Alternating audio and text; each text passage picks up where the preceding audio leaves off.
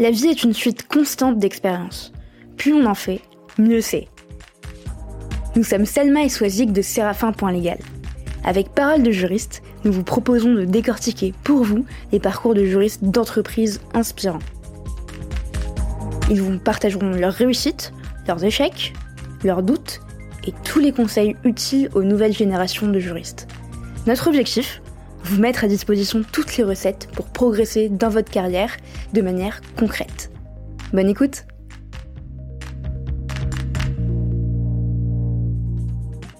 83% des juristes se disent insatisfaits de leur processus contractuel et j'imagine que certains d'entre vous en font partie.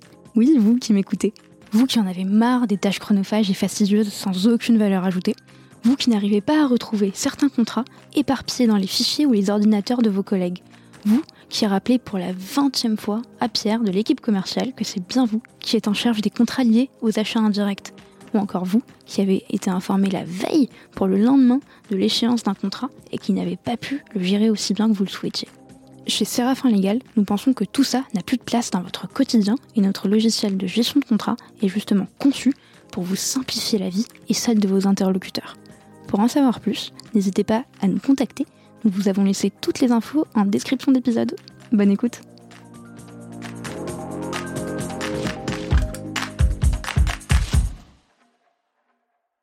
Bonjour Emmanuel. Bonjour Emmanuel.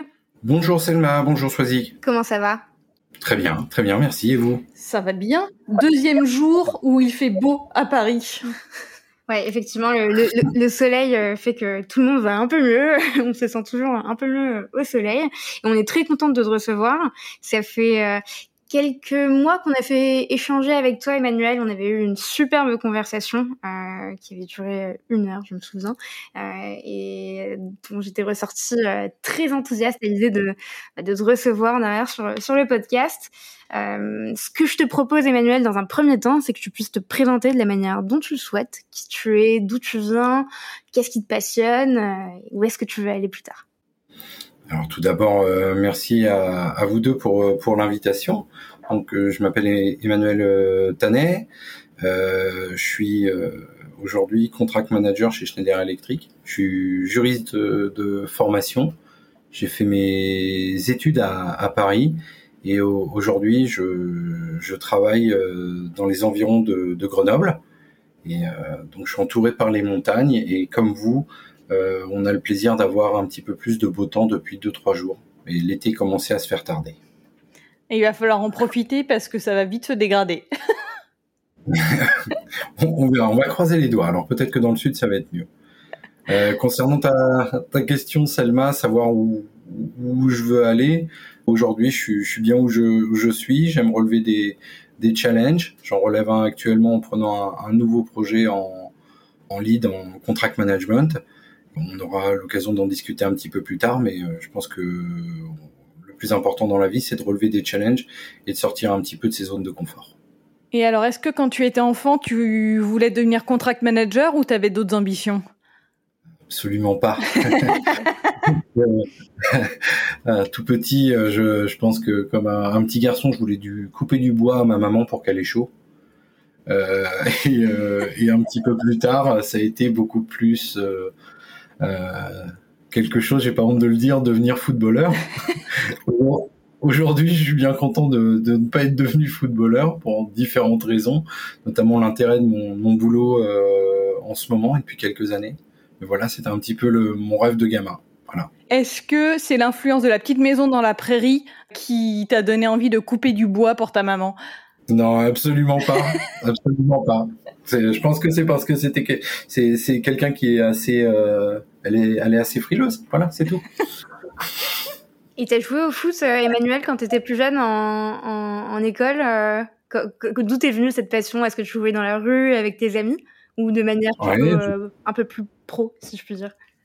Bah, je, je jouais tout le temps. Je jouais tout le temps dans la rue avec mes copains au club je me débrouillais pas trop mal. Et après, il y a eu quelques touches quand j'ai eu 12 ou 13 ans euh, pour, euh, pour euh, éventuellement intégrer un, centre de formation, sans aucune garantie de réussite évidemment. Et à ce moment-là, mes parents ont mis un, petit peu un, stop. Donc je je sais pas si j'aurais pu réaliser mon rêve. Je pense que en y réfléchissant, ils ont pris la la, la solution la la plus sûre me concernant. Euh, je reste quand même euh, assez admiratif de parents qui supportent leurs enfants quand ils, se mettent dans les, dans les compétitions sportives euh, pour devenir professionnels. Il y a beaucoup de, il y a beaucoup d'échecs, il y a beaucoup de, de, déchets entre guillemets. Et même si la formation française est bonne dans les différentes disciplines, ça reste quand même un gros risque pris pour les enfants. Après, c'est chacun, chacun voit la décision qu'il doit prendre pour sa famille et, pour soi-même. Et tu, tu leur en as voulu à ce moment-là quand ils ont refusé de t'intégrer dans ce centre de formation? Un, petit peu. et, même encore, aujourd'hui, mais bon. Ceux qui jouent avec moi au foot aujourd'hui encore pourraient dire, ben non, il n'est pas vraiment pas assez technique. Donc euh, c'est comme ça. C'était mon rêve. On a tous le droit d'avoir nos rêves. Il va falloir remonter une équipe avec Christophe Diver alors. Parce qu'on on a une volonté avec euh, avec Christophe Diver qui était un de nos invités sur sur les podcasts, qui euh, qui était directeur juridique chez Kiloutou, et on voulait monter une équipe euh, Séraphin contre euh, bah, une équipe constituée de directeurs juridiques, contract manager ou autres, et pour justement faire un, un, 11 contre 11 ou un 5 contre 5. Donc tu, tu, tu es le bienvenu pour perdre éventuellement, il faut se préparer à perdre parce qu'on est très fort. Alors avec avec grand plaisir pour reconstituer l'équipe, il y a un peu de réseau. Et euh, pour l'anecdote justement en, fin de carrière footballistique, on avait euh, avec des amis, on avait intégré le le championnat des cabinets d'avocats. Et euh, que l'on avait que l'on avait remporté, je sais plus en quelle année, on a gagné. Et notamment grâce à une amie juriste également qui nous avait sponsorisé et que avocate qui puis qui est devenue depuis juriste qui nous avait sponsorisé pendant une année et c'est sous ces couleurs qu'on a gagné notre unique titre du cabinet des du championnat des cabinets d'avocats. Félicitations, bravo. C'est un peu comme la Coupe du Monde finalement. C'était notre Coupe du Monde à nous. ok. Et, et justement, euh, Emmanuel, euh, bah, lors de cet échange dont on parlait euh, bah, il y a quelques semaines, tu m'expliquais que ton passage à, à l'université n'était pas finalement la meilleure expérience que tu aies connue. tu m'as parlé d'un parcours qui était plus ou moins chaotique, sans que cela ne, ne péjoratif péjoratif comme terme. Est-ce que tu pourrais nous en parler et nous dire bah, comment ça s'est passé? Alors, en, en effet, d'un point de vue ambiance et euh, amitié. La fac a été euh, assez euh, géniale. D'un point de vue purement études et scolarité, ça a été un petit peu plus difficile, pour pas dire chaotique, pour reprendre tes termes. Et je pense que c'est quelque chose, c'est un message que je souhaitais passer aussi aujourd'hui, c'est de dire à, certaines personnes qui, qui, qui, ont quelques difficultés euh, post-bac à, à, se trouver et à avancer dans leurs études, euh, qu'ils baissent pas les bras. Moi, j'ai eu ma première année de droit du premier coup à, Sceaux, à Paris 11. Et ensuite, ben, on va dire, je me suis quasiment complètement arrêté euh, les, pendant deux années. Euh, j'ai eu énormément de mal à me remettre à travailler euh, lors de ma troisième, deuxième année. Aujourd'hui, j'ai pas honte de dire, j'ai fait quatre deuxième années.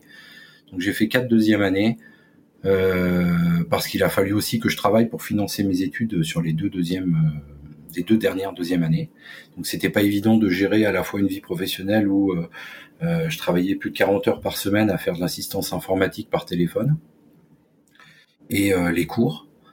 Et j'avoue que quand j'ai obtenu mon, enfin mon, mon donc en 5 ans, après deux dérogations, pour certains de mes amis et d'autres personnes qui étaient devenues chargées de TD, quand même, j'étais j'étais quasiment un miracle.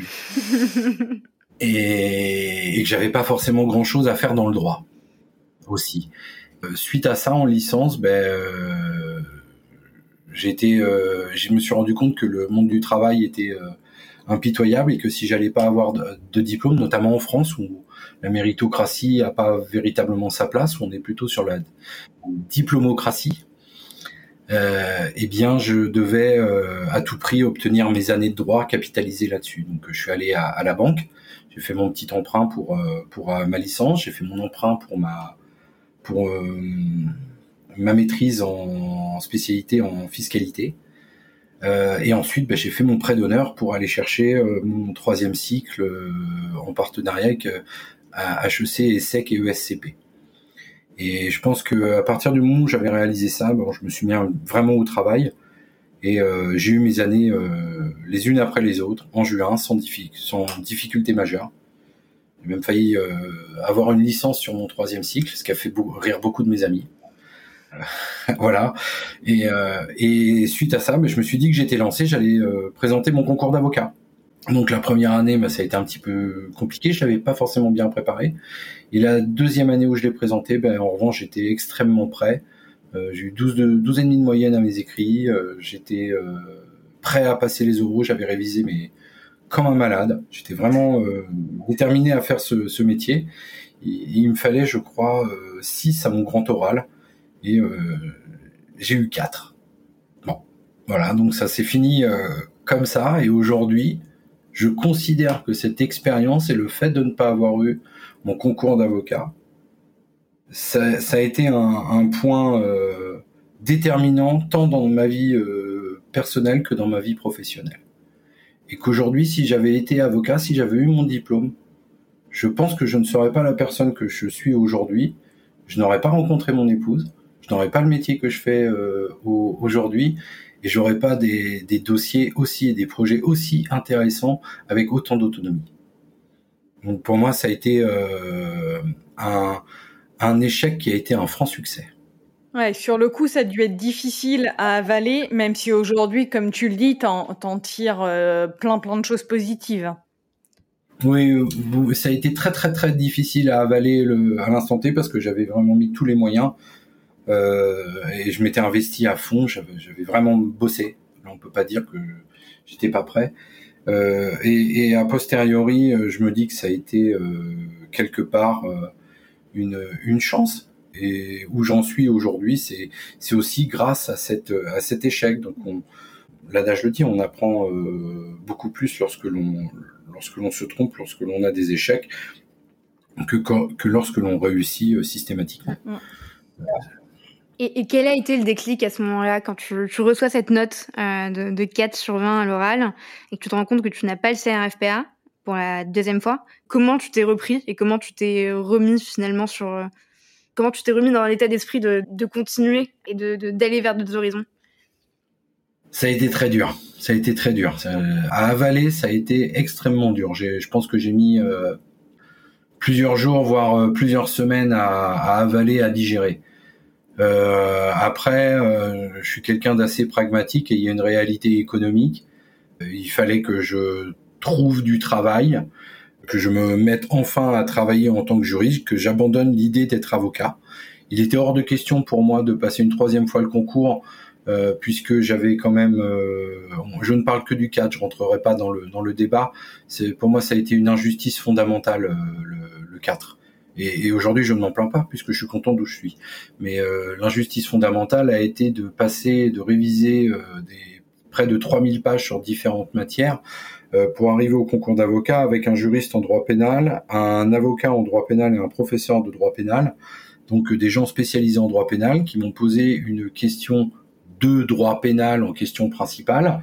Évidemment, le droit pénal, j'en avais fait un, un, semestre en droit pénal et un autre semestre en procédure pénale je comptais faire une carrière de fiscaliste et j'avais pas forcément euh, une appétence particulière sur euh, sur euh, le, la vie dans les prisons françaises et dans les centres de rétention.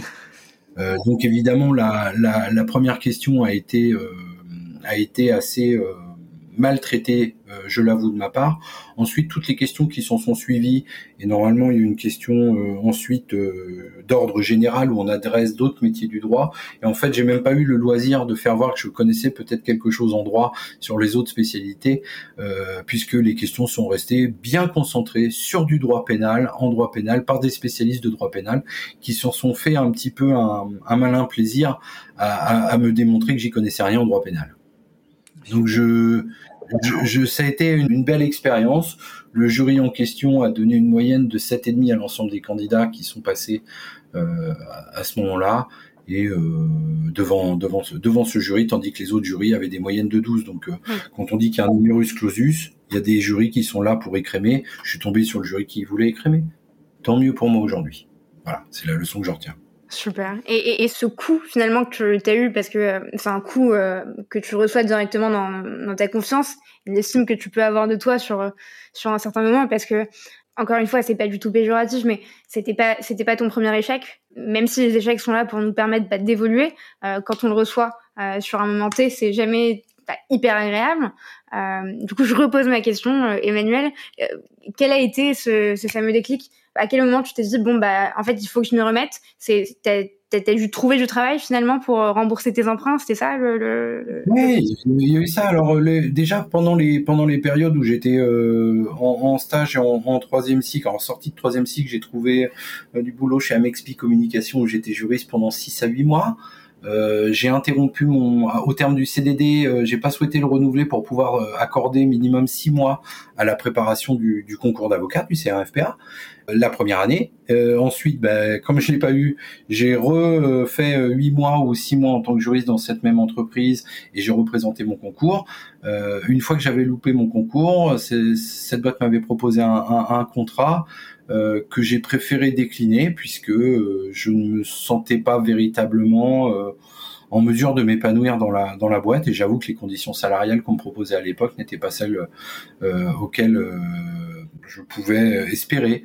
Donc j'ai pris le risque de, de me retrouver trois mois ou trois quatre mois au chômage, trois mois, ce qui m'a permis aussi de faire un peu le, le point sur moi-même de, de, bien descendre au fond du trou et puis après bah, en recherchant du travail euh, euh, et en recandidatant, en allant frapper à différentes portes, bah, j'ai eu le, vraiment le, plaisir et la chance de d'être de trouver une opportunité intéressante euh, en, en, droit des sociétés euh, au sein de l'Institut français du pétrole énergie nouvelle, IFP énergie nouvelle. Et euh, c'est là que j'ai pu commencer ma, ma carrière de juriste. Après, on y, on y reviendra, mais comme j'ai pu entendre sur l'un de vos précédents podcasts, euh, une de, de, mes confrères qui, euh, qui a commencé sa carrière de juriste en droit des sociétés, qui s'est très rapidement rendu compte que ça lui plaisait pas du tout, bah, ça a été la même chose pour moi. C'était Karine Le Breton. Euh, ouais. Exactement. Ouais, effectivement. Moi, ce que je trouve intéressant, c'est que tu as fait un choix courageux de ne pas accepter le alors c'était un CDD ou un CDI un CDI euh, dans cette entreprise parce que tu aurais pu faire les deux. Tu aurais pu accepter pour avoir un revenu même si les conditions n'étaient pas optimales et chercher à côté et partir quand tu trouvais euh, quand tu trouvais mieux. Euh, alors, tout à fait. Euh, et je pense que cette décision j'ai pu la prendre parce que j'avais déjà côtoyé le marché du travail pendant euh, pendant deux ou trois ans même avec d'autres expériences que je savais comment on pouvait être valorisé un, un diplôme euh, et que je, je m'étais aussi euh, juré que si je reprenais mes études, c'était pour euh, gagner mieux ma vie qu'auparavant. Ouais. Donc je ne voulais pas sortir de mes études avec mes diplômes en poche, quand même un troisième cycle, et accepter une proposition où en fait le, le gap n'aurait pas été euh, si significatif. Donc euh, à l'époque, il y a quand même un certain temps, on me proposait 28 000 euros.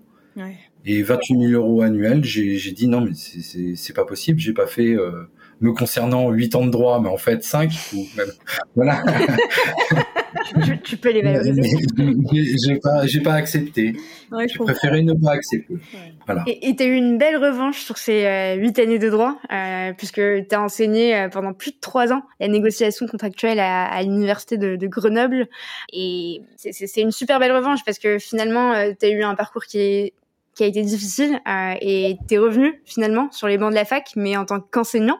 Euh, et tu sais qu'aujourd'hui, les, les, étudiants en France vivent une période qui est particulièrement dure, euh, humainement parlant, euh, universitairement parlant et, aussi financièrement parlant. Euh, il peut y avoir peu de stages en fonction des industries, euh, peu de petits boulots. Là, c'est la saison, ça reprend, donc euh, c'est plutôt positif. Les cours en visio étaient très compliqués, assez déshumanisants, et ça, a conduit finalement entre les étudiants à un, délitement du lien social. Est-ce que tu pourrais nous expliquer dans un premier temps euh, comment on accepte euh, de devenir euh, enseignant à la fac alors qu'on a finalement vécu une mauvaise expérience de, ces années-là, universitairement parlant, je veux dire, hein, théoriquement parlant, et, et, et, pas humainement parlant, euh, et aussi comment tu as fait pour aider tes étudiants à traverser cette période de l'entrée sur le marché de l'emploi? Alors, euh, la, la, les raisons qui m'ont poussé euh, à, à, à, contacter euh, un responsable de troisième cycle à l'université de Grenoble euh, sont, euh, sont multiples. La première, ça a été le, la découverte, un petit peu le choc. J'étais peut-être un petit peu naïf à l'époque en troisième cycle au sein de ma promotion. J'avais des gens, des personnes qui venaient d'HEC Paris, qui venaient de l'ESCP Paris, qui venaient de l'EDEC, euh, qui venaient de l'ESSEC.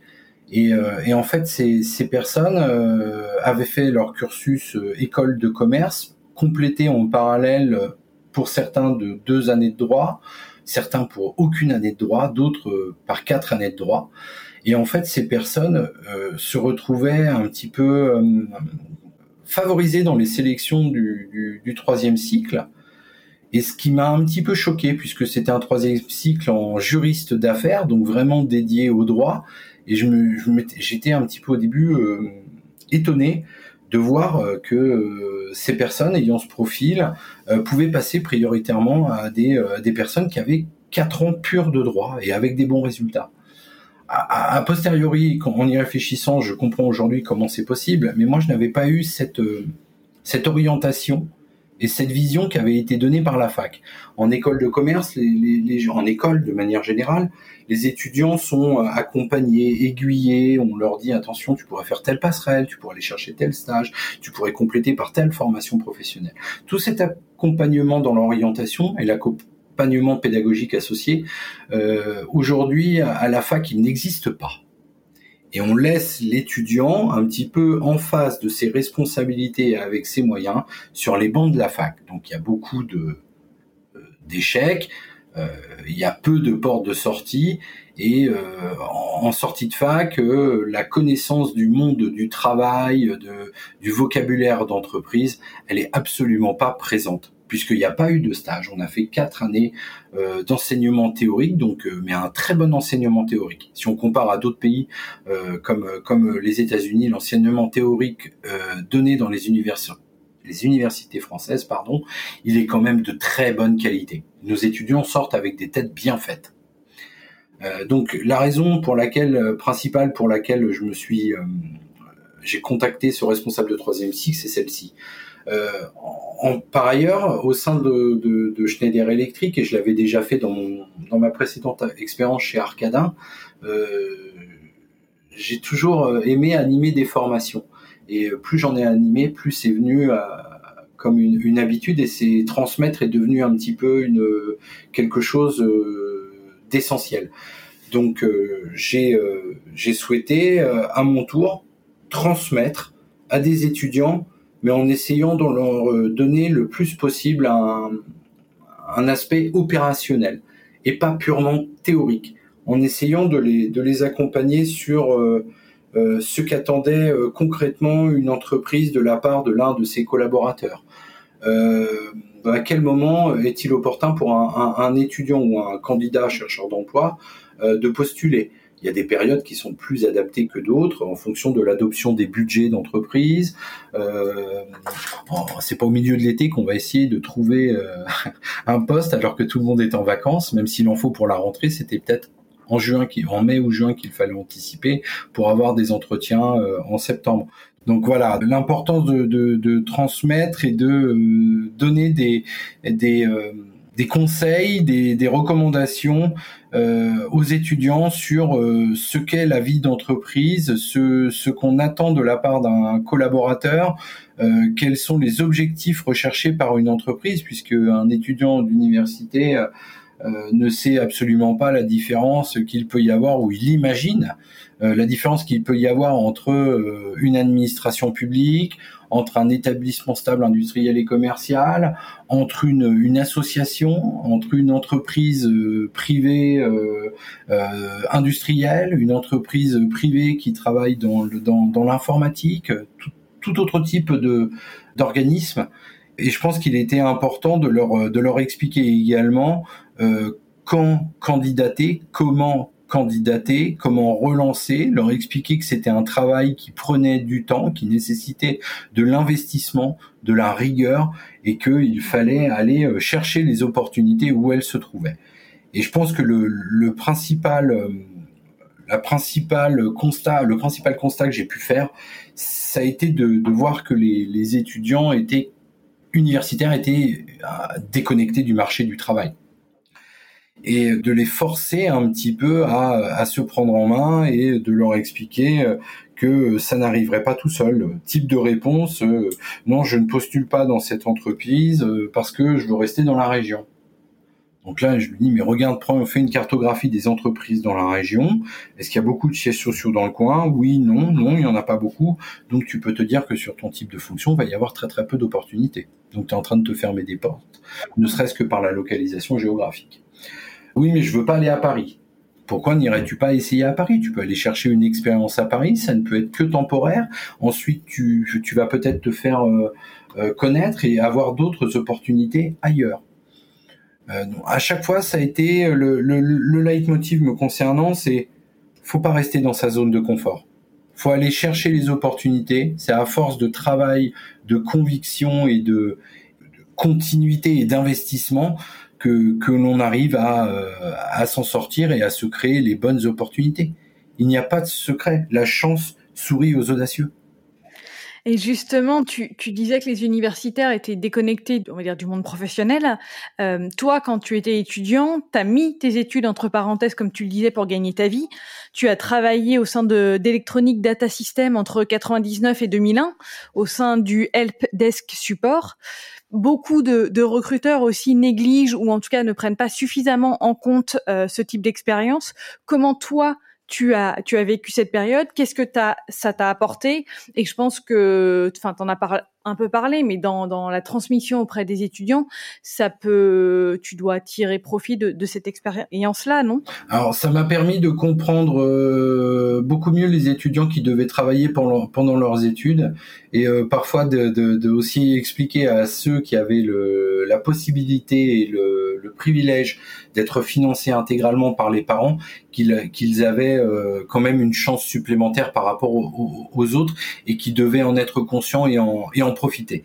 Pour euh, la valorisation de cette expérience chez Electronic Data System, je pense qu'aujourd'hui, euh, après 14 ou 15 ans de carrière en tant que juriste, euh, elle n'est toujours pas valorisée par contre, je m'en sers au quotidien quand je négocie des licences de logiciels ou quand euh, je, je, suis sur des, des, projets clés en main qui impliquent un, un, un environnement euh, d'intégration euh, spécifique avec la couche, oui, toujours euh, contrôle commande ou système avec des, des, développements spécifiques. Ça me permet juste de comprendre un petit peu plus le, le langage des, des ingénieurs et des développeurs qui, qui sont autour de moi. Mais d'un point de vue professionnel, ça n'a jamais été valorisé. Jamais. Par contre, en termes de, personnel, de, savoir ce qu'est la vie du travail, de travailler en 3-8, donc arriver soit au boulot à 7h du matin, soit à 8h30, soit à 14h pour en repartir à 22h30, euh, oui, je sais ce que c'est qu'un shift et, euh, et, je sais ce que c'est que devoir arriver à être à l'heure et d'être connecté à l'heure. Donc ça m'a... Est-ce que tu... Oui. Pardon. Est-ce que tu penses que c'est parce que les recruteurs se disent c'est pas du juridique, donc c'est pas valorisable? Ou est-ce qu'il y a une autre raison? Ça dépend des métiers euh, et des entreprises que l'on va cibler. Euh, c'est quelque chose que j'ai pu invoquer quand j'ai euh, invoqué quand j'ai été recruté chez Arcadin, qui société qui vend des solutions de, aujourd'hui rachetées par NTT et qui vend des solutions de de webconférences, audioconférences qui ont complètement explosé ces dernières années. Et quand j'ai intégré cette startup, bien évidemment que j'ai pu parler euh, un petit peu d'environnement technique, intégration logicielle, des patchs, de, de, de, de quelques euh, commandes euh, informatiques. Euh, et, et, eux, ça leur a parlé. Ils ont vu tout de suite que je pouvais être à l'aise dans un environnement un petit peu technique, mais vraiment très peu technique. Ouais. Et en 2004, tu as obtenu ton diplôme en droit des affaires à l'université Paris-Sud avec mention, il faut quand même le souligner. Non, c'est aussi une belle Non, je l'ai pas eu. Je l'ai pas eu, je l'ai eu. En, fait, oui, je l'ai eu et je l'ai plus eu. Alors, j'ai eu ma mention euh, qui a été annoncée officiellement par les professeurs lors de la, la fin de l'analyse des résultats. Donc, euh, ouais. donc on a fêté ça. Donc ça, c'est pour ça que je parlais de blague avec mes, mes amis. C'est qu'on a fêté ma mention euh, où j'ai eu à l'époque, la mention était à 13, donc j'ai eu un petit peu plus de je sais plus, peu importe, 12 et demi ou 13, mais j'ai eu une, une belle moyenne pour mon troisième cycle. On a fêté ma mention euh, comme il se comme il se devait. Et quand il y a eu les résultats officiels une semaine après, je n'avais plus ma mention puisqu'il y avait eu une erreur dans un coefficient sur une note et euh, j'avais au lieu d'avoir, je ne sais plus, j'ai oublié, au lieu d'avoir 13, j'avais 12,8 ou euh, quelque chose comme ça. Bon, peu importe. Oui, mon troisième cycle. Mais... Tu, gardes quand même le souvenir de cette fête que vous avez eue avec tes amis et que qui s'est très bien passé euh, et la joie que tu as pu avoir à ce moment-là. Ah, je m'en souviens comme si c'était hier. et, et, finalement, est-ce que ça sert à grand chose d'avoir cette mention? Non. Alors je vais. Euh, pour moi, non. En revanche, pour euh, pour pour des étudiants, oui, ça ça sert quand même. Hein, ça ça ouvre des portes pour les stages, pour euh, pour les stages. C'est vrai que pour les stages. Bon après, les diplômes c'est une chose, euh, l'intelligence humaine c'en est une autre. Avoir la tête bien faite, savoir dire bonjour, être impliqué au boulot, euh, savoir sortir de sa zone de confort et et prendre les sujets à bras le corps, faire preuve de leadership sans écraser les autres et sans avoir les dents qui rayent le parquet, c'en est une autre.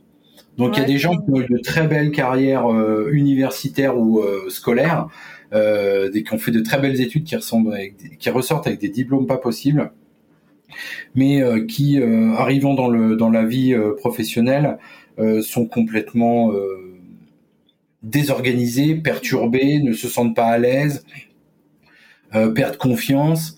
Et d'autres personnes qui étaient vraiment pas à l'aise, c'est un peu plus mon cas, euh, avec euh, les études et la théorie, euh, se retrouvent dans le monde professionnel où là vraiment on se sent on se sent un petit peu poussé des ailes. Et on se dit mais ce que ce que je veux avoir c'est à moi d'aller le chercher? Si on me demande quelque chose je produis ce que je peux et de mieux. Et si c'est reconnu eh il y aura une reconnaissance à, à, à, juste titre.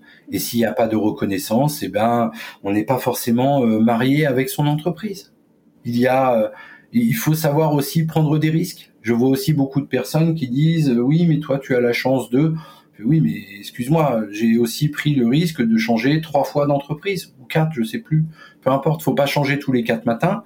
Mais les carrières euh, d'antan, ce que j'appelle les carrières d'antan, j'en ai rencontré quelques-unes, au, notamment à l'Institut français du pétrole. Et j'en connais aussi certaines ici ou chez Schneider Electric où des, des gens ont fait toute leur carrière dans l'entreprise. C'est extrêmement rare. J'ai encore eu un collègue qui est parti en, retraite euh, au bout de 42 ans de boîte. Donc avec, euh, il a fait l'école Merlin-Gérin, l'école Schneider Electric et il s'en va. Euh, bon, c'est une encyclopédie vivante en termes techniques, mmh. mais mais il a fait toute sa carrière. Donc lui pouvait se plaindre de ne pas avoir eu forcément de challenge au cours de sa carrière ou de pas avoir forcément progressé euh, dans son périmètre ou même d'un point de vue purement euh, salarial. Donc euh, les opportunités, il faut se les créer. il faut pas avoir peur de prendre certains risques. Il faut pas être complètement fou, mais il faut savoir prendre des risques et relever des challenges.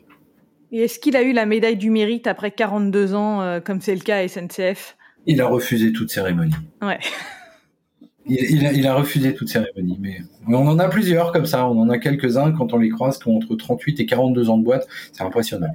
Ouais, ouais, c'est impressionnant, effectivement. Aujourd'hui, je pense que la plupart des gens sont plus du tout dans cette logique-là. Alors, comme tu le disais, il faut pas changer tous les deux ans. Enfin, il faut pas. Il n'y a pas de règle. Mais, mais une certaine stabilité, ça, ça peut être aussi important en termes personnels et pas que professionnels. Mais, euh, mais faire 30 ans dans une boîte, je crois que ça va être de plus en plus rare. Et justement, avant d'arriver à 38 ans de carrière, est-ce que toi, tu te souviens de tes démarches que tu as dû faire pour ton premier emploi? Euh, Oui. Alors, euh, préparation du CV, préparation de la lettre de motivation, recherche sur Internet des opportunités. Euh, j'ai postulé à plusieurs offres d'emploi. Je me souviens encore mon entretien de mon premier entretien d'embauche à, à l'IFP. Je suis arrivé avec une attelle euh, et le genou euh, complètement broyé. Je m'étais cassé les ligaments croisés le samedi et je suis arrivé en entretien le mardi avec mon attelle. Et c'est pour ça que tu n'as pas pu prétendre à une carrière footballistique. Euh, Généralement, c'est l'excuse euh, des jeunes qui n'arrivent pas à percer dans le foot et qui disent ah bah oui, je me suis fait les ligaments croisés, donc euh, je, n'ai pas pu continuer. Sans doute. Alors pour le, en effet, mais pour le l'entretien d'embauche, en, revanche, je crois que ça avait ça avait joué également en ma faveur de, m'être pointé avec les béquilles et ils avaient, parce que j'avais vraiment du mal à marcher et je suis allé à mon entretien et j'étais prêt à tout pour euh, pour obtenir ce boulot. J'en avais besoin. J'en avais besoin. Et ta situation euh, physique euh, était la preuve que justement tu étais prêt à te déplacer, quel que soit ton, ton état. Exactement. Ok. Et donc, tu as fait combien d'années chez au sein de l'Institut français du pétrole, Emmanuel, rappelle-moi? Quatre ans et demi, cinq ans. Et euh, au bout de ces quatre ans et demi, donc euh, première expérience professionnelle dans, dans, le domaine juridique, qu'est-ce qui t'a donné envie d'aller relever de nouveaux challenges?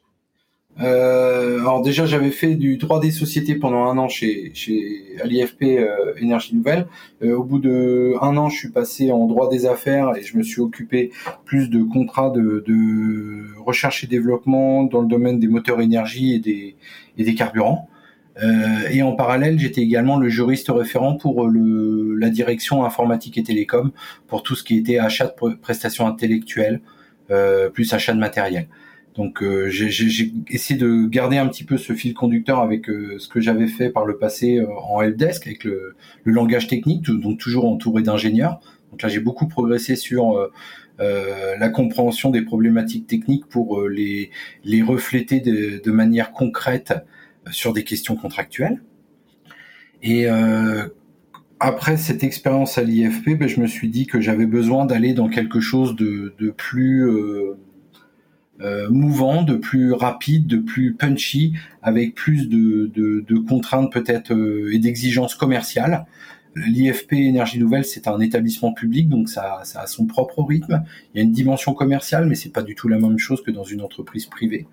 Donc j'ai voulu euh, sortir d'un cadre extrêmement euh, procédural et un petit peu euh, euh, lent, du moins un rythme d'éléphant, à quelque chose de totalement opposé dans une dans une dans une start-up qui connaissait une une croissance fulgurante puisque quand j'ai intégré la boîte, je ne me souviens plus, c'était en 2011 euh, la boîte avait euh, 10 ou 11 ans, ils avaient commencé à 4 personnes et quand je les ai rejoints, ils étaient 1000 personnes et quand je suis parti 14 ou 16 mois après, on était 1500 ou 1800. Donc il y avait une croissance qui était exponentielle et aujourd'hui on le voit, hein, ça c'est encore un, marché qui a qui a permis à l'économie de tenir, hein, puisqu'il y aurait plus, on aurait pu euh, plus du tout pu avoir euh, notamment la conversation que l'on a, euh, les conférences téléphoniques dans les entreprises, les visios, tout ça c'est c'est quelque chose d'avenir et qui a qui a permis aux, boîtes de, de continuer à exister pendant pendant les, les derniers mois et la crise liée au Covid. Tu as pu trouver cette émulation finalement commerciale et ce, ce challenge que tu recherchais chez euh, chez Arcana, c'est ça? Complètement. Chez Arcana, c'était euh, c'était l'environnement était vraiment euh, génial d'un point de vue culture d'entreprise, euh, la moyenne d'âge était extrêmement basse, euh, les, euh, les personnes et la plupart des quoi, une grande partie des salariés étaient aussi intéressés au capital de l'entreprise. Donc il y avait vraiment une volonté de de de, de travailler ensemble et d'aller chercher un résultat commun il y avait des pots presque toutes les semaines en dehors ou sur le lieu de travail. C'est vraiment une ambiance euh, extrêmement euh, start-up particulière. Après, avec tous les inconvénients que ça peut avoir. Bien sûr. Euh, le manque de procédure, euh, être saisi pour un sujet à 500 euros alors qu'on a un autre sujet à 5 millions à côté. les problématiques sont sont vraiment différentes. Le, la, la, la, la, seule j'ai le seul regret que j'ai par rapport à Arcadin, c'est de, de, de, ne pas m'être entendu avec la, la responsable de l'époque qui m'a qui m'avait recruté. Et euh, c'est pour ça que je suis parti. Je m'entendais très bien avec les dirigeants, avec l'équipe commerciale qui, qui souhaitait que je reste. Quand j'ai présenté ma démission, mais c'était pas possible de rester. Euh. Et entre temps, Schneider m'avait contacté pour un autre pour un autre challenge. Et euh, dans ma tête, c'était déjà réglé. Et donc à, contre, à, à contre-cœur finalement Pas contre Parce que tu, aurais pu, enfin, tu te voyais, euh, enfin, faire encore quelques années supplémentaires au sein de, cette entreprise. J'aurais pu, j'aurais pu, mais je, je, m'épanouissais pas complètement dans le contenu du poste. Et, euh, et, euh, et, et, Schneider, quand ils m'ont contacté, ils m'ont vraiment laissé entendre et m'ont offert un poste où j'aurais une véritable valeur ajoutée opérationnelle. Ce que je souhaitais, c'était un petit peu arrêter de faire de la déviation contractuelle, hmm. euh, ne relire que les contrats et je voulais vraiment travailler euh, sur des projets, sur du concret, sur de la, sur des installations euh, électriques, sur de la ferme photovoltaïque, sur sur des des, des e-house, sur des, des projets d'infrastructure. et là, on n'est plus sur les mêmes dimensions. Il y avait la dimension euh, complexité technique, à l'international. Euh, aujourd'hui, j'ai des collègues euh, de, je pense, 20 nationalités réparties sur des sites partout dans le monde. je travaille en anglais toute la journée le collaborateur qui bosse avec moi sur le sur le, le projet que je viens de prendre, il, il est anglais. Ça c'est c'est une véritable richesse. Être dans un environnement pluriculturel, euh, avoir des fonctions euh, très différentes les unes des autres mais complémentaires, des technical leaders, le project management, le planner, euh, la supply chain, contract administration, toutes les couches managériales. C'est c'est hyper challengeant, beaucoup de boulot, beaucoup d'investissement. Par contre, l'intérêt intellectuel, quand on est impliqué du début de la phase d'offre jusqu'à la fin de l'exécution du projet, c'est génial, c'est génial. Et, justement, on, va en parler, euh, puisque euh, sur le podcast, il y a quelques mois, on a reçu Maëlle Bian, euh, qui est une juriste qui s'est formée au sein de l'école européenne de contract management. Ça doit peut-être te, te, parler euh, pour devenir contract manager. Euh, et donc Maëlle nous a expliqué, raconté son, son parcours, euh, son parcours initiatique, euh, quand elle est passée de juriste euh, à, à, à, contract manager et comment elle s'y est prise. Euh, moi, je suis curieuse justement de savoir comment s'est passée cette transition pour toi. Comment on devient contract manager au bout de sept ans d'expérience en tant que juriste? Est-ce qu'on a besoin de se former ou pas du tout? Alors j'ai pas j'ai pas eu la même euh, approche dans le dans le mouvement dans la transition entre le métier de juriste et le métier de contract manager que que Maël.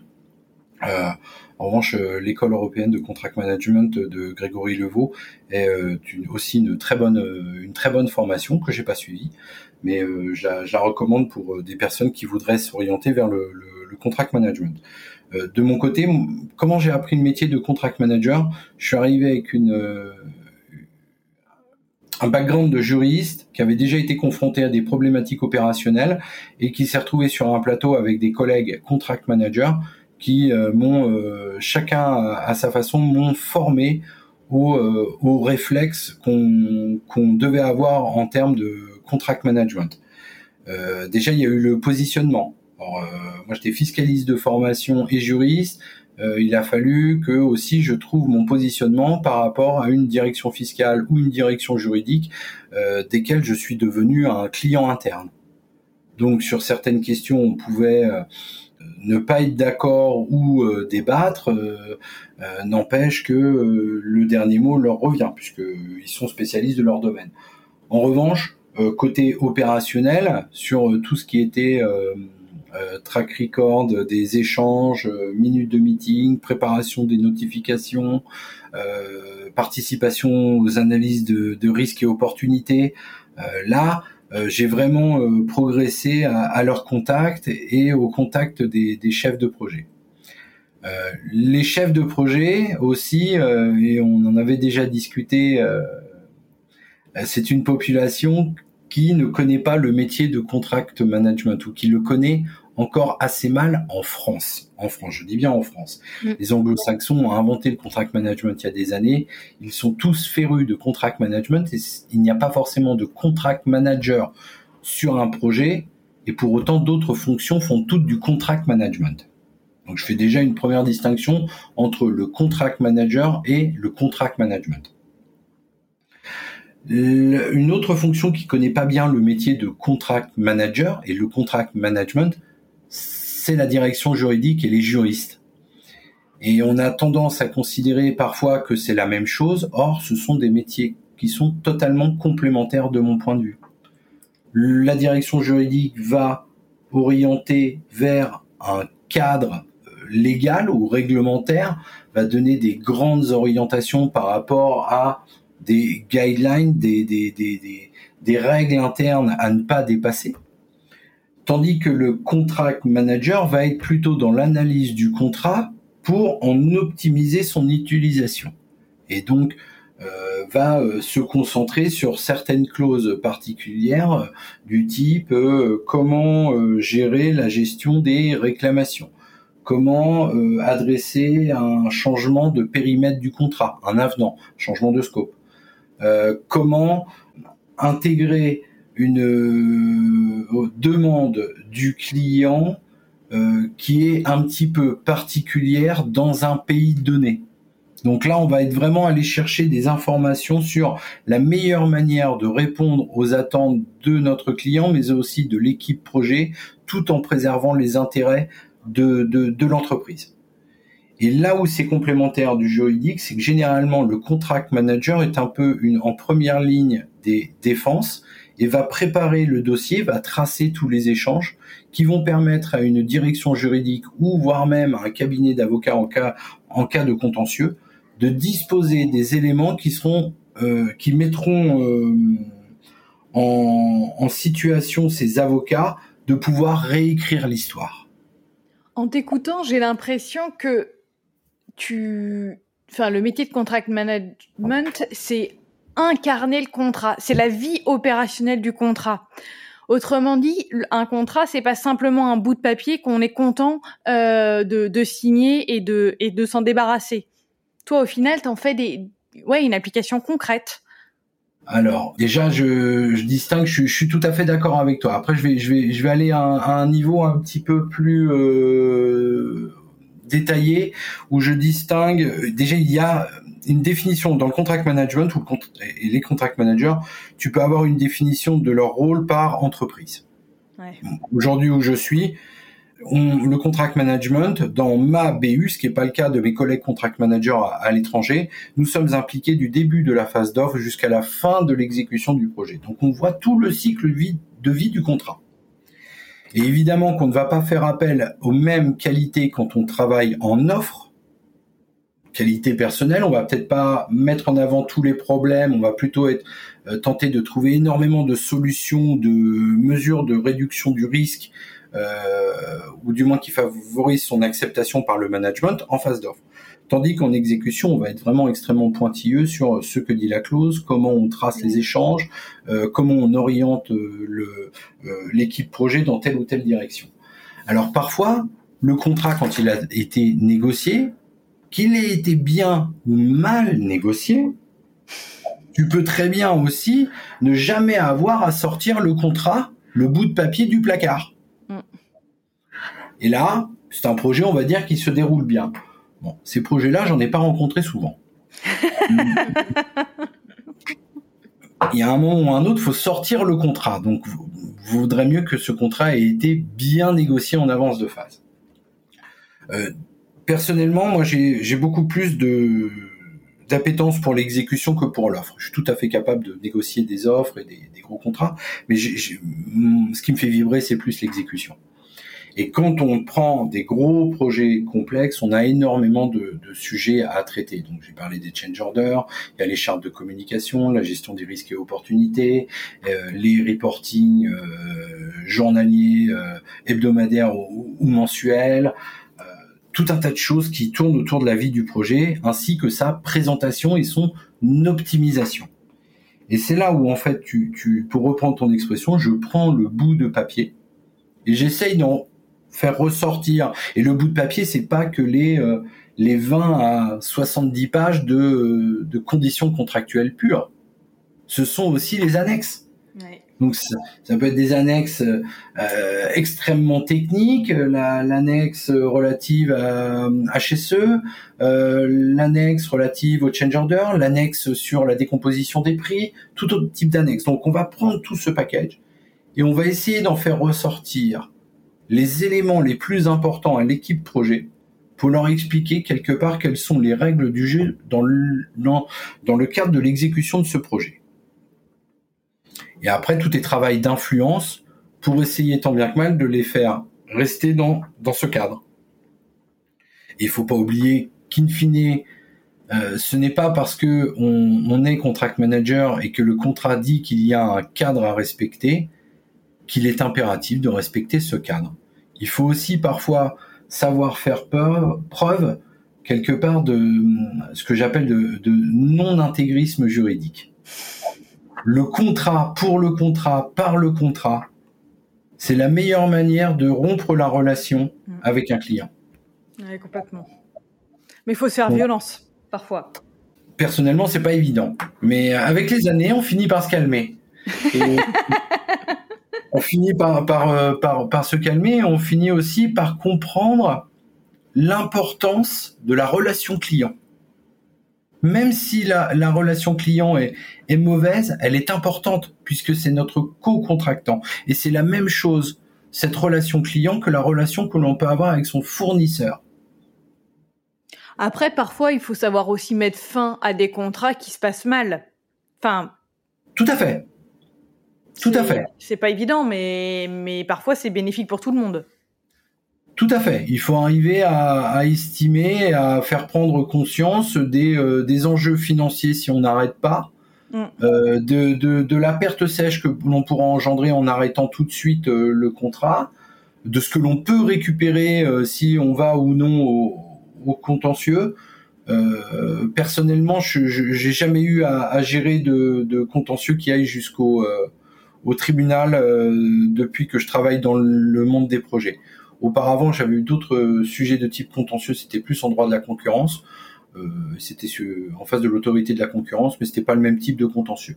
Sur des projets spécifiques comme ça, en effet, je suis d'accord que dans certaines situations, il est indispensable de savoir mettre un terme à une relation contractuelle. J'ai un exemple euh, très concret où on avait confié une prestation à un, fournisseur.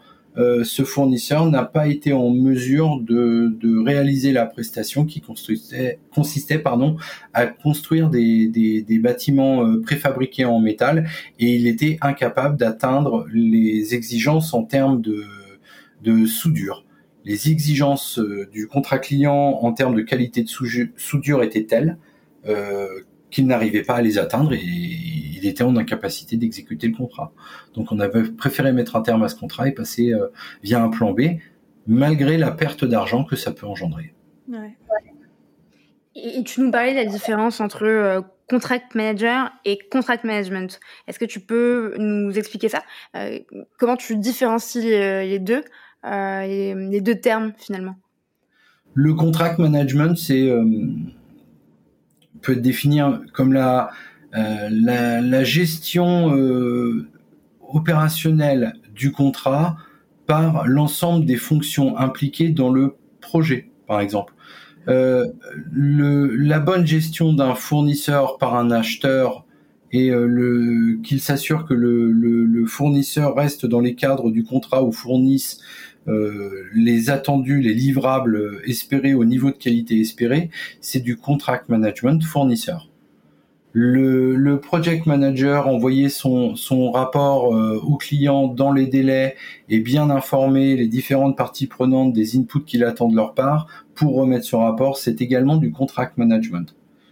Les, les garanties euh, bancaires euh, les remises euh, en paiement dans le cadre de lettres de crédit relèvent également de contract management réalisé par l'administration des ventes ou la contract administration selon les, appellations.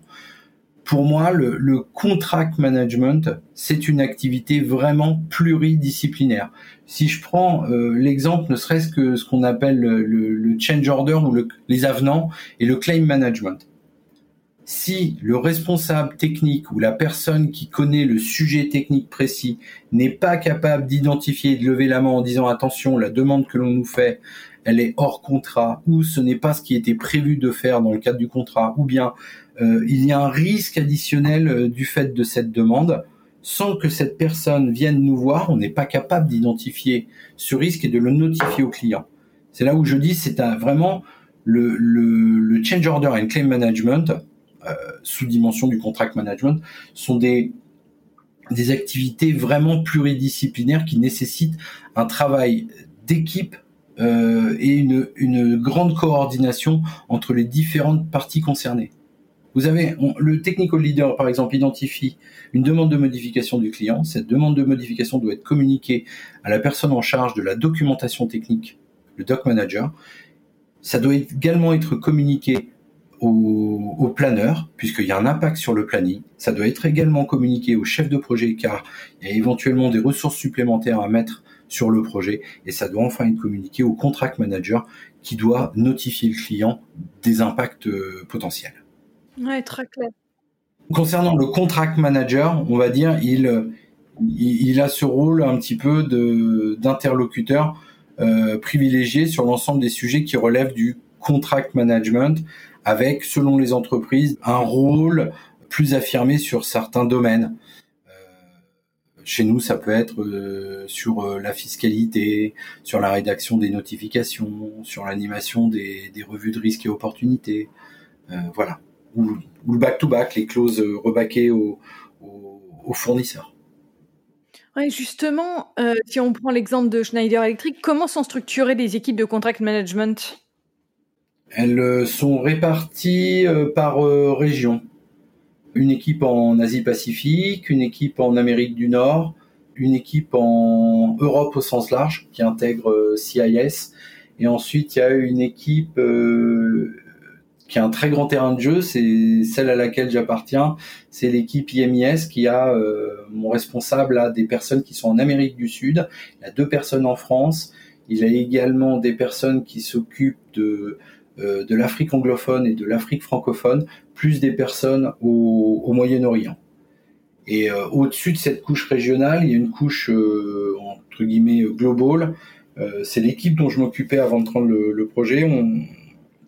L'équipe euh, qui servait le Global Application Center.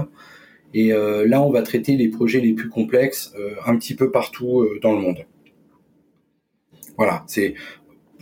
Par contre, on n'a pas les mêmes les mêmes rôles et missions, ce qui est assez marrant en interne, même si nous sommes contract manager. C'est effectivement la question que j'allais te poser. C'est, j'allais dire que c'est une organisation uniquement géographique, mais pas tant que ça au final.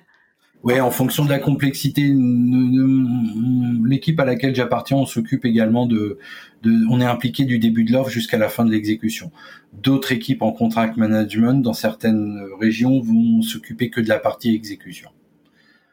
Euh, ce sont des décisions en fonction des profils, des ressources euh, et de la répartition des rôles et responsabilités entre le contract management et les, et les différentes directions euh, corporate qui sont appliquées, euh, principalement le tax department, le, le legal department et ouais c'est tout on va dire.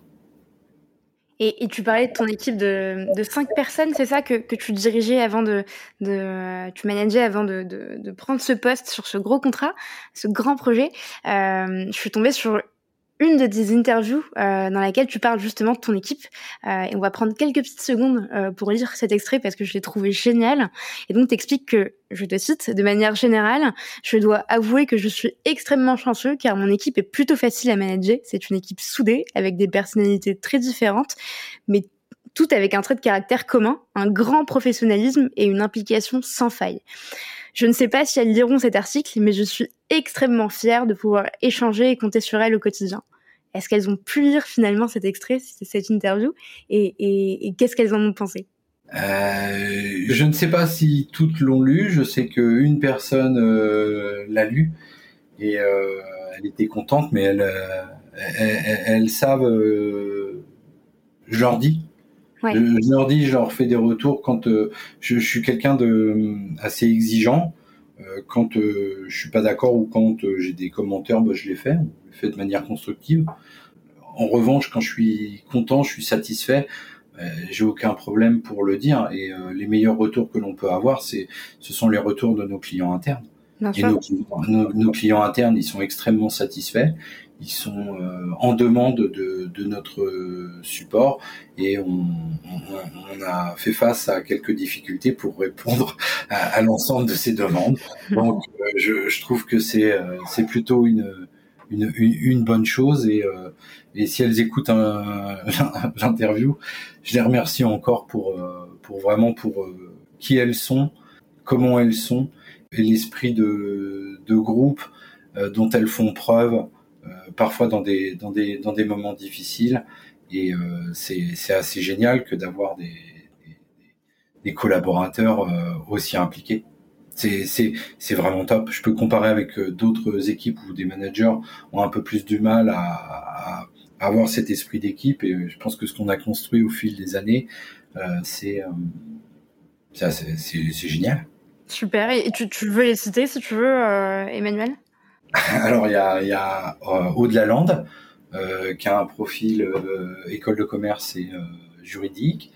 Il y a Sophie Rota qui va bientôt quitter l'équipe et qui, euh, qui elle a un profil euh, juridique, si je me trompe pas en propriété intellectuelle, et euh, qui qui nous avait rejoint en stage. Et là, elle va, elle va quitter l'équipe au bout de 7 ou 8 ans. il y a Wafa Boulaïch, qui a un profil droit bancaire, qui, qui, qui travaillait avant la Société Générale et qui passait par Siemens. il y a Yulin Lee, qui a un profil euh, marketing et finance. Voilà. Et euh, aujourd'hui, euh, nous a rejoint assez récemment un prestataire, une jeune prestataire, Asna Balouche, qui a, de, l'or dans les mains et dans la tête. Et c'est vraiment aussi un plaisir de l'encadrer parce que c'est quelqu'un qui a, aussi beaucoup de qualités malgré son jeune âge. Et c'est ça que je trouve assez euh, génial, c'est qu'on arrive à découvrir des, pépites euh, de tous âges.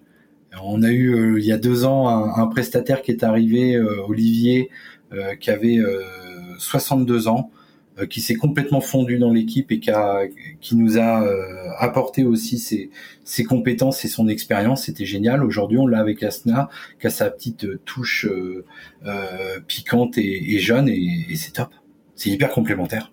Excellent, super. Et je trouve ça hyper encourageant parce que on voit que Schneider, en tout cas, recrute à la fois des très jeunes profils et des profils beaucoup plus seniors. Oui, euh, on va dire qu'aujourd'hui le groupe euh, met quand même l'accent sur euh, un rajeunissement de la, de la pyramide des âges, donc les, les, profils recherchés sont plutôt juniors. Au titre de la, de, de, de la diversité euh, plutôt des profils aussi des femmes. Donc euh, il y a un accent vraiment tout particulier qui a été mis euh, par le groupe pour recruter beaucoup de, femmes. Euh, ceci s'explique également par le fait que dans l'industrie, dans le génie électrique, il y a très très peu encore aujourd'hui de femmes qui sont ingénieurs en génie électrique. Donc obligatoirement, les équipes qui se retrouvent embauchées sont des étaient par le passé euh, davantage des hommes. Donc on essaye de faire en sorte soit d'influencer les écoles pour que cela change, soit euh, recruter euh, des euh, davantage de femmes en tant que chef de projet.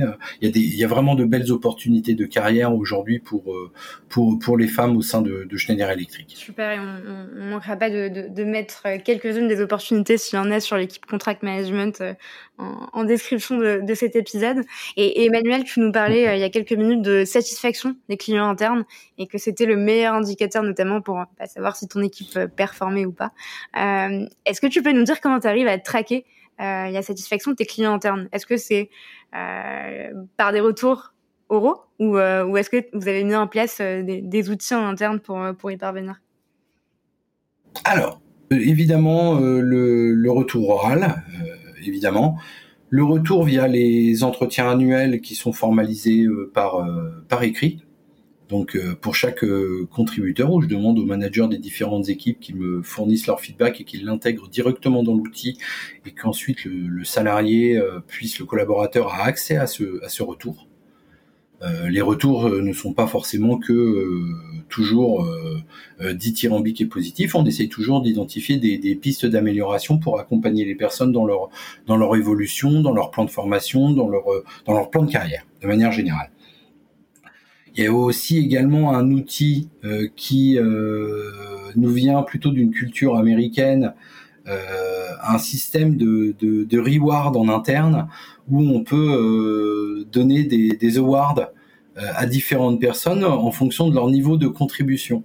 Euh, et euh, donc sur certains euh, projets, on a pu recevoir de la part des directions concernées des, des, awards pour une contribution exceptionnelle. Donc ça donne un certain nombre de, de points qui peuvent être convertis en, en bons d'achat ou en cadeaux accessibles sur sur un site. Donc il y a aussi cette cette cette reconnaissance un petit peu indirecte ou informelle. Et enfin, bah, une autre forme de, de, de, de calcul des retours elle est chiffrée, elle est via des, des, des KPI. Euh, alors les KPI en contract management, ça pourrait faire l'objet de, de, de longues tables rondes et, euh, et de débats. Euh, de notre côté, euh, on est plutôt parti sur des KPI très simples. Euh, combien de formations ont été animées? Est-ce qu'il y a des, sessions de, retour d'expérience et de brainstorming qui sont organisés par le contract management sur leurs différents projets? Euh, enfin, euh, quels sont en, volume et en augmentation de marge? Les, euh, les, les, les, avenants ou les change orders ou les claims auxquels ils ont contribué. Donc on va dire sur trois, quatre indicateurs, on arrive à avoir une, une mesure également euh, chiffrée, factuelle. Intéressant parce que souvent on n'a pas de critères euh, sur justement pour mettre en place les, les KPI. Donc c'est intéressant que tu, tu donnes ceux que vous avez mis en place, même si c'est adapté à votre fonction, à votre entreprise. Euh, c'est un partage d'expérience est toujours euh, est toujours utile.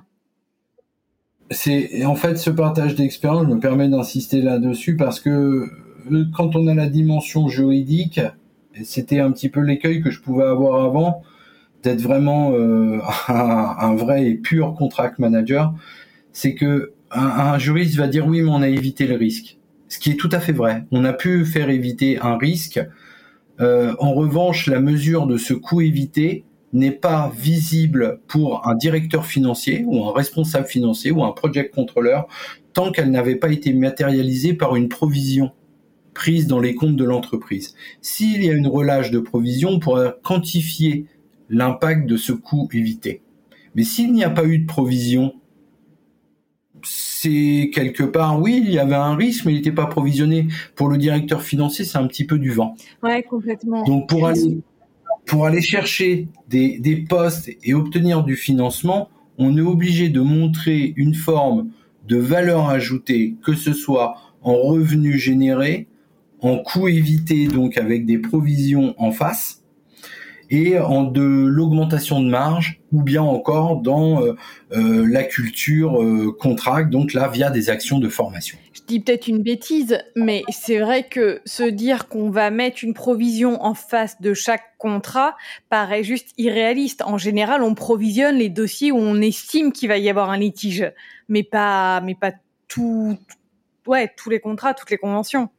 Et pourtant, tu as complètement raison sur ces c'est très difficile de d'évaluer le montant que représente un, contentieux évité.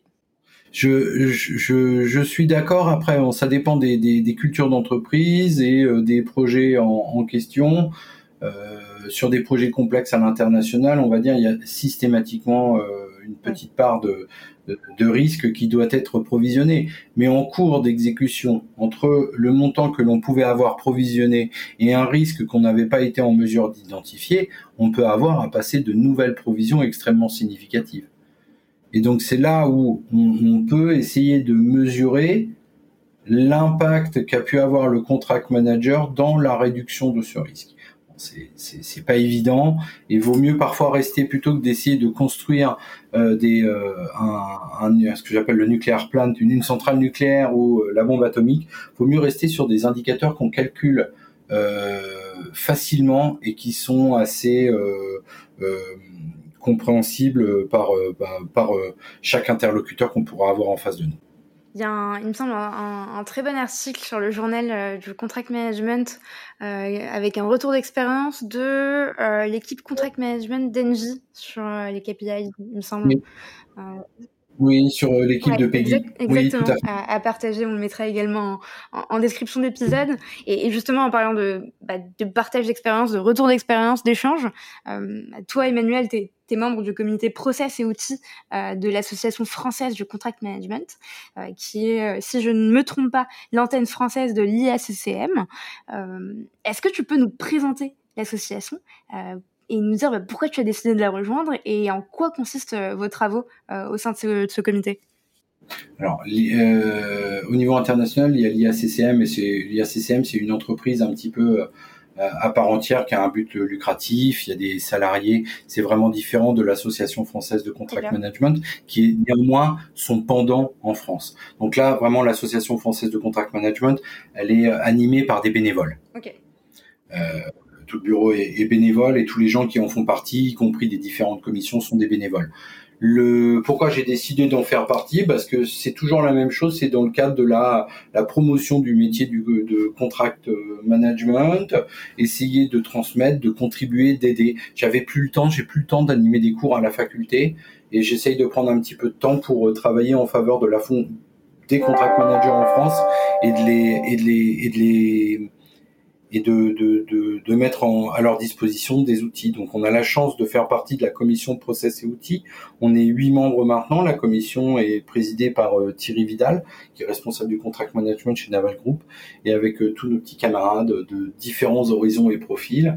Euh, on met en, on a mis à disposition notamment cette année les guides du contract management pour lequel on a on a remporté, ce qui est assez marrant pour l'association, le trophée euh, de l'innovation euh, en contract management décerné par l'école européenne de contract. Bravo. Donc voilà, c'était un, petit travail collectif au bénéfice de la communauté des contract managers qui a été reconnu. Et ce, ce guide est accessible à toute personne intéressée par le sujet ou faut adhérer à l'association? Alors, euh, les premiers guides 1, 2 et 3 sont accessibles euh, librement. Ils sont sur le site de, de, la FCM. En revanche, pour les autres guides et pour les prochains webinaires à venir, on essaye quand même de susciter un, un nombre euh, croissant d'adhésions. L'adhésion est quand même pas démentielle puisqu'on parle de 50 euros à l'année. ce qui peut être remboursé par l'entreprise dans certaines boîtes. Donc euh, je j'invite les gens à adhérer. Euh, c'est ça permet de faire un petit peu de réseau, de rencontrer des gens, de partager des bonnes pratiques et aussi de, de prendre de l'information. Donc pour Pardon, je, je t'ai coupé, euh, Emmanuel. Est-ce qu'il faut être nécessairement juriste, enfin contract manager pour pour y accéder, ou est-ce qu'on peut Pas du tout. Pas du tout. C'est ouvert. C'est l'association française de contract management et pas l'association française des contrats managers. c'est vrai. Je n'ai pas retenu la définition comme tu l'avais expliqué. Effectivement. Punition. C'est ça.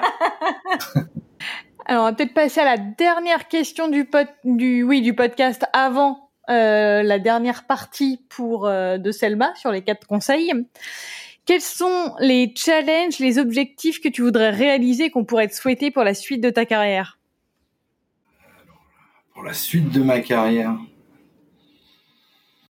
pour la suite de ma carrière, euh, continuer à relever des des, des, des challenges intéressants, euh, peut-être participer à un projet de constitution et de structuration de l'activité contract management ou du moins son renforcement et et continuer à, à, m'épanouir dans, dans, dans, ce métier qui est euh, vraiment euh, passionnant. Super. Et eh ben écoute, c'est tout, c'est tout ce qu'on te, te, souhaite, euh, Emmanuel. Et du coup, on va passer aux quatre conseils d'Emmanuel Tanet. Je vais te poser quatre questions et je vais te demander de me répondre avec des réponses brèves et du tac au tac, d'autant qu'on a un peu dépassé sur le temps qui était prévu. Donc encore merci d'ailleurs pour pour ta disponibilité. Euh, première question, Emmanuel. Si tu devais révolutionner un processus métier, quel serait-il? un processus métier à révolutionner. Euh, Ou à changer, du moins. À changer À améliorer. Et améliorer. Je vois pas particulièrement, c'est plutôt une les, les cultures d'entreprise et la façon dont les entreprises adressent les les, les, les challenges auxquels elles sont confrontées. Je trouve qu'en France, on est trop euh, attentiste et pas assez euh, confiant dans euh, les bonnes idées que l'on peut avoir et la manière de les aborder. C'est plutôt une culture de, de on, on essaye d'étudier le cas parfait et d'aller jusqu'à la conclusion, alors qu'on ferait mieux d'implémenter très vite des solutions euh, win-win court terme et quitte à se planter, mais on réagit très vite. Euh, c'est la, l'innovators method de Nathan First qui enseigne à l'INSEAD. Ça c'est faut vite implémenter une solution, euh, une réponse et vite réagir. Et c'est ce qu'ils avaient fait sur les Google Glass. Même si c'est pas parfait, on améliorera plus tard. Ouais. Exactement, on est, et on, mais on, est, on va vite dans l'amélioration. Ok, très clair. Euh, deuxième question, Emmanuel, quel est ton conseil numéro un pour bien collaborer avec ses clients internes?